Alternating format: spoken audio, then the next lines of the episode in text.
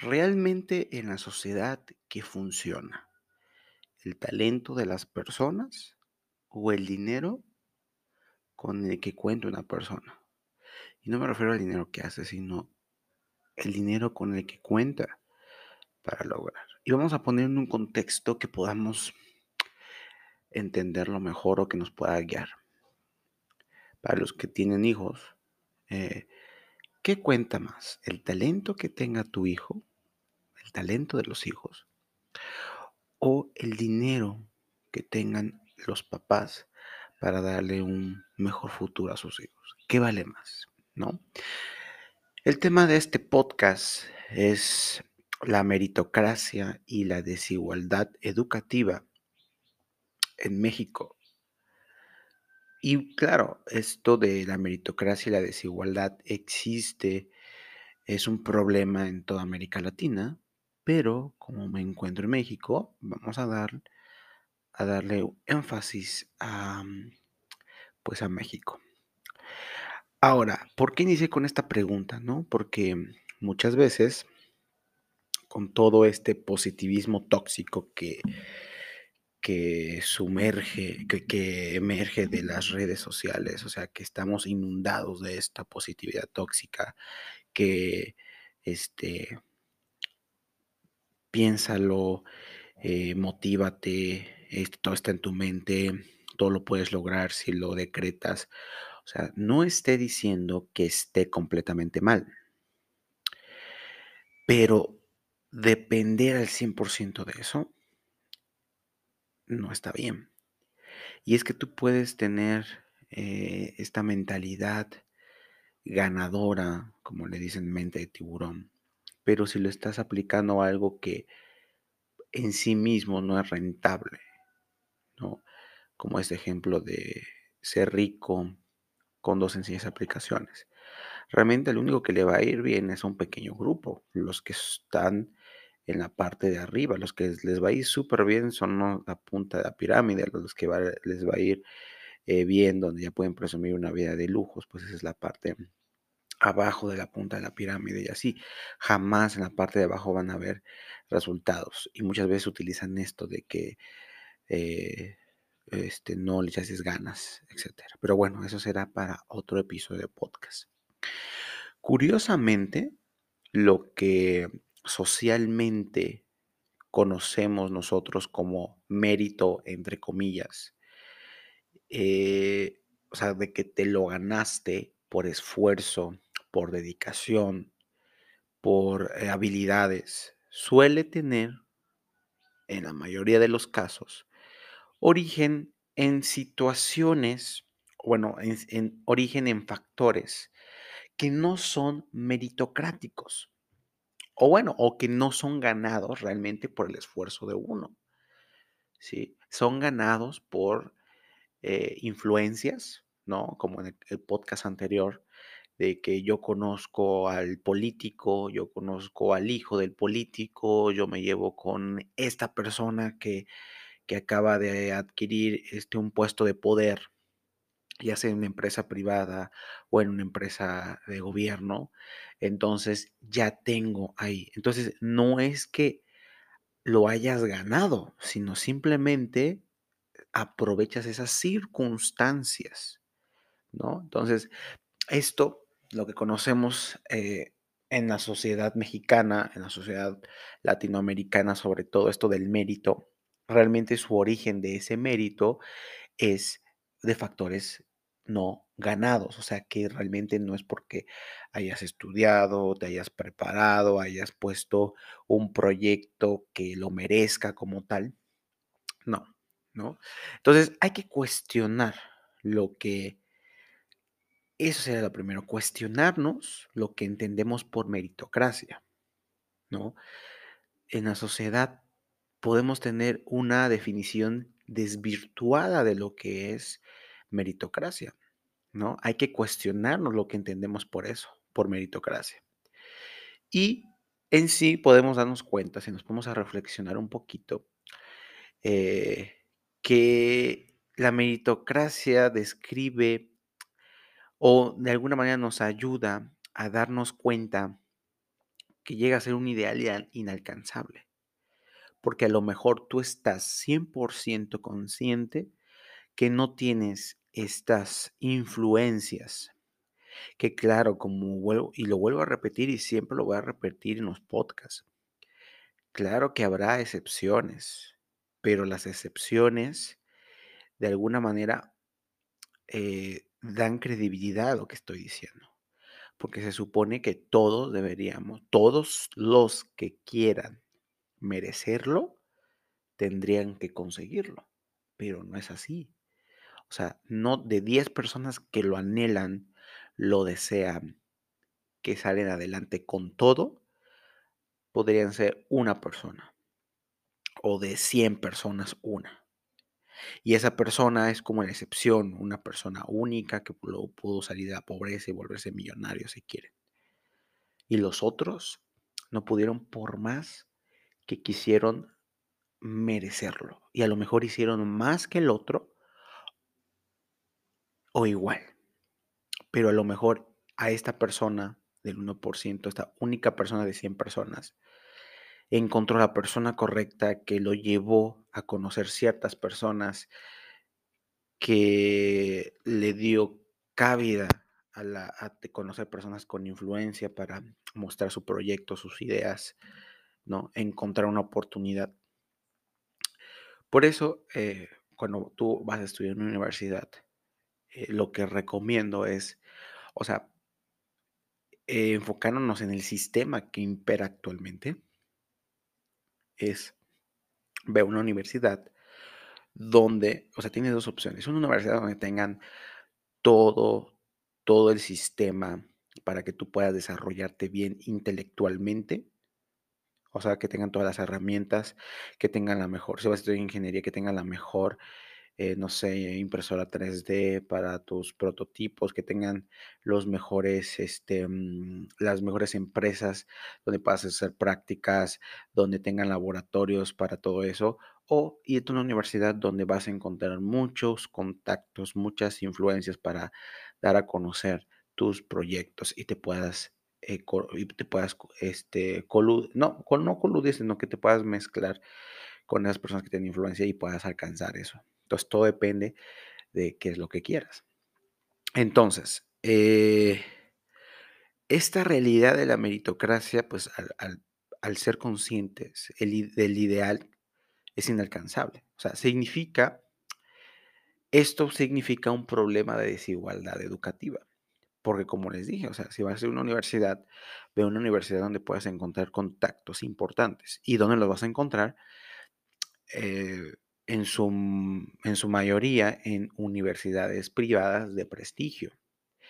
Llámese TEC de Monterrey, llámese la Universidad Panamericana, llámese la Ibero, este, bueno, es ah, el ITAM, ¿no? Entonces, esas universidades privadas que tienen el Anáhuac Norte, por ejemplo. Entonces, todas estas universidades que concentran de alguna manera la mayoría de las familias más ricas, ¿sí?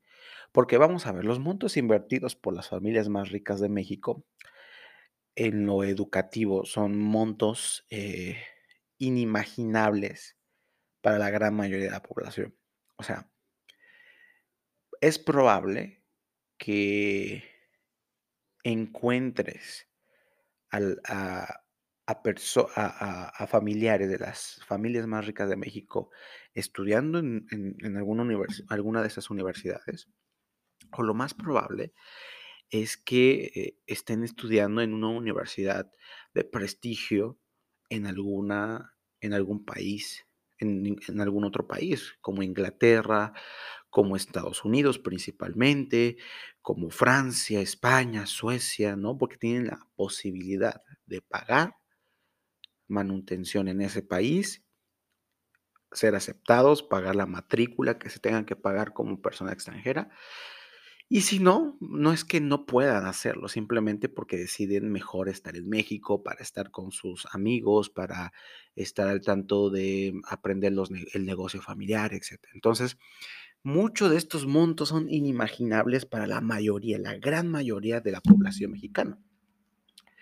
Sí, a veces e es es complejo, ¿no? Porque, por ejemplo, creo que en un semestre en el TEC de Monterrey tendrías que dar, em, arriba de los 85,000 pesos, solamente en pura colegiatura de un semestre. Sí, entonces ahí te das cuenta la cantidad de dinero que necesitan. Quitando, obviamente, los que logran una beca del 100% en el TEC o que logran una beca eh, alta, ¿no? Entonces, el éxito en la escuela, ¿sí? Tiene mucho que ver con el tipo de, educación también que recibes en el seno familiar.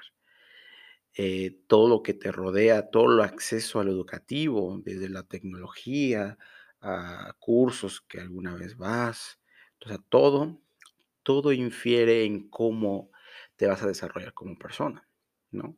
Entonces, esto de decir que el éxito en la escuela y en el trabajo no es más que la cosecha del esfuerzo y el talento sembrados durante, durante pues, toda tu vida que estudiaste y que te esfuerzas en el trabajo, realmente se convierte en una frase que no necesariamente se sostiene en evidencia, ¿sí? Porque el que tú seas exitoso en una escuela, ya sea privada o pública, eh, no te garantiza que tengas un buen trabajo. Tampoco en el trabajo esforzándote o, o teniendo talento, quiere decir que tengas el derecho a un ascenso o que tu vida mejore. Para empezar, tienes la competencia. O sea, recuerden que solamente hay un puesto directivo, solamente hay un director, un director general, y sí habrá director de finanzas, pero para, por ejemplo, para uno que estudia economía y finanzas y quiere ser director de finanzas, solamente hay un puesto y hay varios. Entonces, aquí no lo va a ganar quien se esfuerza o que tiene mejor talento, sino quien tiene estas habilidades, quien tiene contactos, ¿no? Y muchas veces así pasa en gobierno, ¿no? Entonces, como hay falta de evidencia que realmente una, la persona realmente capacitada llegue a estos puestos. No digo que no existan, pero si hablamos en la mayoría donde hay puestos importantes en la política, muchas veces porque ah, le debo un favor a esta persona, porque financió mi campaña, y voy a poner a su sobrino, voy a poner a su hijo, ¿no? O voy a poner este cuarto que me dijo, porque le debo un favor y se van cobrando favores. Entonces, no, es, no exactamente está la persona correcta en el puesto. Así de fácil. Y eso sí hay evidencia. Lo de lo que no tenemos evidencia es lo otro. De que el éxito en la escuela y en el trabajo no es más que la cosecha del esfuerzo y el talento sembrados durante la vida. En esa frase no está sostenida por la evidencia, Entonces, de alguna manera eh, podemos resumir perfectamente eh, con esa frase la, la perspectiva de la mayoría de la sociedad sobre los espacios educativos y laborales que existen. Que en realidad, si te das cuenta y te pones a reflexionar, es una trampa del sistema. ¿Y a qué me refiero con un sistema para no verme conspiranoico? O sea, el sistema educativo en sí. No, es una trampa del propio sistema educativo. De que edúcate y serás mejor. ¿Mejor en qué? Sí, porque puedes estudiar muchas cosas, pero si nunca reflexionas, si nunca discutes tus ideas, ¿no? vas a tener conocimientos sesgados, porque vas a tener solamente un lado. Lo importante de estudiar es que lo hables, lo pongas a discusión, no los típicos debates donde hay ganas, sino que tengas una tesis, adquieras una antítesis y logres una síntesis para una reflexión, pues. Y con ese, esa síntesis que se generó a través de esa charla, puedas cambiar tu propio criterio. Porque cada quien debería tener un propio criterio, sus propias ideas. Y esas propias ideas no deben de ser inamovibles, deben de estar constantemente evolucionando y cambiando. Lo mejor que puedes hacer es cambiar de opinión. Si eres una persona que nunca cambia de opinión, cuidado. Cuidado porque tienes muchos conocimientos sesgados. Entonces, siempre tienes que estar abierto a querer cambiar de idea. ¿No? Porque si no, todo está sesgado y te vuelves terco y te vuelves extremista. ¿No? Entonces, esta trampa del sistema educativo, de alguna manera, es la que legitima la desigualdad. Porque el hecho de que haya más educación no quiere decir que vaya a haber más inversión o que vaya a haber mejor, mejores empleos pagados. No es cierto. El hecho de que muchas personas terminen una carrera no quiere decir que un país está mejor.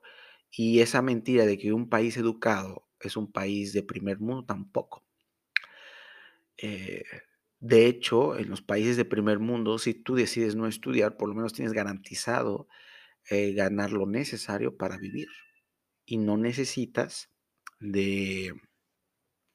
No necesitas hacer cosas ilegales, no necesitas eh, ser explotado, no necesitas, este, y, eso que estoy diciendo, país de primer mundo, a pesar de eso, impera la desigualdad, está la desigualdad, ¿sí? Hay personas que aún así también están explotadas, caso Amazon con sus empleados en Estados Unidos. De hecho, Alemania no permitió la entrada de Amazon para poner, eh, o bueno, el sindicato de, de Alemania, de los trabajadores alemanes en Amazon, pidieron que justamente que se, que, se respetaran sus derechos. Entonces, esto de la meritocracia educativa eh, nada más legitima la desigualdad eh, de resultados en la vida. Puedes estudiar, puedes estudiar un doctorado, pero no te garantiza que con ese doctorado puedas ganar más. De que, ay, sí, pero hay algunos doctores que ganan bastante y que pusieron su empresa, sí. Y puede ser de que hayan logrado con esfuerzo, como tú como como se ha dicho, de que se esforzó, etcétera pero pasó por ciertas condiciones que le dieron la oportunidad y le abrieron camino. No es un camino que esté abierto para todos, porque entonces debería ser un camino que esté abierto para todos y si tú te quieres esforzar y estudiar, sabes que vas a llegar porque tienes el camino libre, ¿no? Y tienes el, el transporte. Hagan de cuenta que esto es como un camino. Si el camino estuviera para todos, el, el transporte o el medio de para conducir es el, auto sería la maestría, un doctorado, más educación y con eso ya tienes un transporte que te vas directo a la carretera hasta llegar al objetivo de, ¿no? de desarrollo profesional.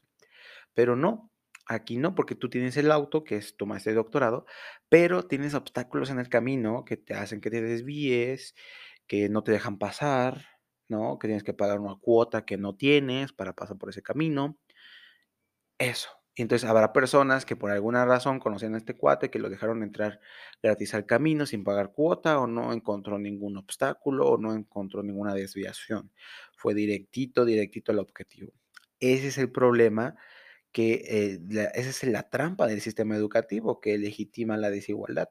O sea, te vende el transporte, el carrito a masa, ¿no? De que estudia, estudia, estudia, invierte en educación, maestría, doctorado, te endeudas, te endeudas, principalmente en países como Estados Unidos, en México también todavía pasa, pero te endeudas, te endeudas, y al final, al no tener estos elementos de, de tener influencias o dinero, dificultan, ¿no? Y se amplían las desigualdades e injusticias que caracterizan al, propio sistema. Las amplías porque como que porque te endeudaste, entonces tienes que pagar esa deuda. Y mientras pagas la deuda tienes que conseguir un trabajo de lo que te den, no de lo que estudiaste muchas veces. Y si encuentras un trabajo de lo que estudiaste, muy bien por ti, qué bueno. Pero créeme que no es porque te esforzaste, no es porque eres diferente, simplemente las circunstancias te llevaron a encontrar un trabajo con el, eh, un trabajo de lo que, bueno, estás haciendo un trabajo de lo que estudiaste, o sea, porque difícilmente vas a encontrar un trabajo de eso. Entonces, eh, eh, entonces amplías esa desigualdad y la injusticia de que, ok, yo, ¿por qué haber yo que estudié una maestría, un doctorado, porque eh, estoy endeudado y no encuentro un trabajo que me ayude como a pagar esa, esa inversión que hice de educación cuando me vendieron desde el principio que si yo estudiaba iba a ganar más o mis ingresos iban a aumentar, ¿sí? Y no es que como que te llegara mágicamente, pero aunque tú busques y pregúntale a personas que tengan maestría y doctorado que han buscado la manera de hacer investigación, buscar trabajos donde requieran un, a una persona con maestría o una persona con doctorado, vean, y no es porque no han querido buscar, simplemente no encuentran. Y no encuentran tampoco un trabajo que les pague lo, lo justo por lo que saben hacer. ¿sí? Porque quien estudia un doctorado no cobra por, por, lo que hace o no hace, sino por lo que sabe en conocimiento que te puede ayudar bastante. Entonces, ahí, y una persona que tal vez eh, tenía eh, todas las de ganar, tenía una familia de dinero, tenía eh, tal, tales influencias, pudo también estudiar una maestría, o tal vez ni estudió y tiene un puesto mayor, y gana mucho más y no necesariamente sea el mejor en ese puesto. Entonces ahí amplía la injusticia, ¿no? Entonces, también existen las grandes diferencias en la calidad de las escuelas y sus programas, ¿no? Entonces, las escuelas, estas eh, privadas, universidades privadas que cuestan muchísimo, demasiado, que solamente pocos pueden pagarlo sin la necesidad de una beca, te das cuenta que los programas van enfocados a ese tipo de personas para que desarrollen habilidades que no necesariamente es que les den un puesto, sino que solamente están entrenándose para lo que van a heredar o para lo que, o para darles un, em, un distintivo de que, ah, estudias en, esta universidad y pues bueno, ya te puedo poner en cualquier puesto, si tengo influencia te puedo colocar, ¿sí? Eh, también en las redes sociales, este tipo de, de desigualdad e injusticia las encontramos en las redes sociales. ¿Quiénes realmente son los verdaderos influencers que tienen 2 millones en Instagram, 5 o 10 millones en, en TikTok? Pues son, vienen de familias que, que la mayoría, no estoy diciendo que todos, pero tienen influencias, son de clase media, alta, alta. Difícilmente son pocos los de redes sociales, también influencers, que vienen de, de abajo y que han logrado catapultar su carrera o generar ingresos, ingresos que valen la pena, ¿no? Y bueno, también los empleos se vuelven, ¿no? A los que la educación te da acceso según esto, eh, por ejemplo, que requieran un doctorado, una maestría, pues se lo van a dar al que tiene las influencias, la mayoría de los casos. O quien se preparó en la mejor universidad y tiene renombre y dice, no, pues vamos a contratar a esa persona. Por eso también eh, de, las de las universidades públicas que tienen más renombre es la UNAM y por eso muchos quieren entrar a la UNAM, por eso también, por el renombre, para que ah, yo estudié en la UNAM, entonces es más fácil que me den el empleo a uno que no pudo eh, acceder a la UNAM y pueda competir contra los, las grandes universidades privadas como el TEC de Monterrey, el, el ITAM, la NAHUAC, la Ibero, etcétera, ¿no? Entonces eso me da esa es una herramienta que te ayuda a competir, pero imagínense que solamente sea la UNAM, y bueno, habrá otras, ¿no? Pero estoy hablando de la que es la más conocida. Entonces, eh, ya para ir terminando, eh, hay que saber también que el espacio educativo, donde se desarrolla también este tipo de desigualdad e injusticia, es uno de los principales constructores del mito de lo meritocrático. Entonces, donde tú estudias, ¿no? O sea, el sistema educativo, donde plantea todos los espacios educativos, ya sean públicos y privados, se vuelven constructores principales del mérito, del mito de la meritocracia y de la reproducción de sus normas. O sea, ahí salen más ideas meritocráticas que en realidad no, no sirven. ¿Por qué? El espacio educativo es, eh, ¿por qué el espacio educativo es uno de los principales constructores? ¿No? Por ejemplo, en el día a día del salón de clases de una primaria, secundaria o bachillerato, se, premia constantemente aquellos que tienen mejor calificación, ¿no? Obtuviste todas las respuestas buenas, tienes 10.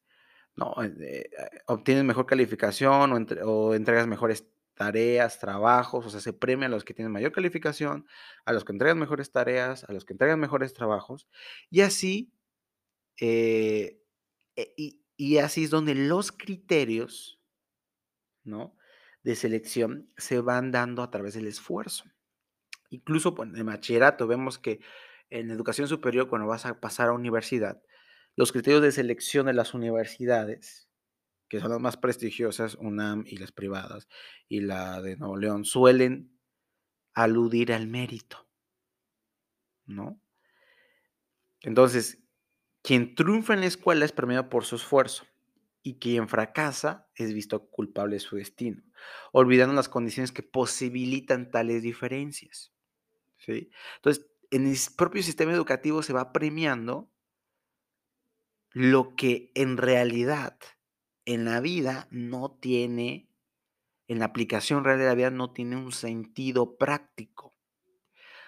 A lo mejor si premiáramos no el que tengas mejor calificación, sino que hayas tenido la mejor disertación al explicar una pregunta, o que hayas no entregado la mejor tarea o el mejor trabajo, sino que, hayas eh, encontrado la forma que tus compañeros que se les dificulta trabajar o se les dificulta el tema hayan logrado comprender el tema y tú hayas podido explicar, explicarles para que hagan un trabajo decente.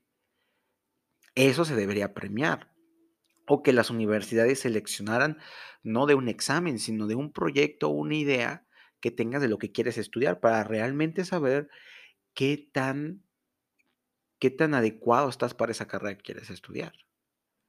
Entonces, me, ah, los criterios de selección, los criterios con los que damos los premios, están mal enfocados y eso provoca que, se, que la educación, que el sistema educativo, que el espacio educativo forme el mito de la meritocracia.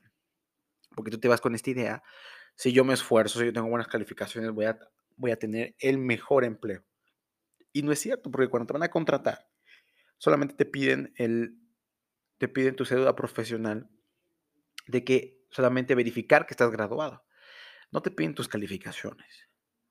Van a ver otras actitudes, van a ver tu capacidad de habilidad social, van a ver tu capacidad de creatividad, etc. Dejando a un lado todo lo que demás que existe en los trabajos. Pero también regularmente vas a estar peleando y compitiendo con la persona que a lo mejor no sabe nada, pero se lleva bien con sus, tiene familiares que se llevan con el director de la empresa o el dueño de la empresa y lo van a poner ahí. ¿sí? Y, le van a poner un equipo que haga el trabajo por él y él solamente está como moviendo, pero realmente no está haciendo algo eh, concreto o no está, no está haciendo algo que sea relevante. Entonces ahí tenemos eh, parte de lo que es el, el mito de la meritocracia. Entonces, terminamos con la pregunta que les eh, eh, hice al inicio. ¿El talento de las personas o el varo de las personas? ¿Qué vale más en América Latina? ¿Qué vale más en México? Y dejemos de y reflexionemos que la meritocracia y la desigualdad educativa existen en México. Y no solamente lamentarnos, sino como ciudadanos exigir que se abran los caminos para quien se quiere esforzar, lo logre. No quien encuentre las oportunidades del camino y lo logre en este, como cosa del destino. Me despido y esto es Dando Caña.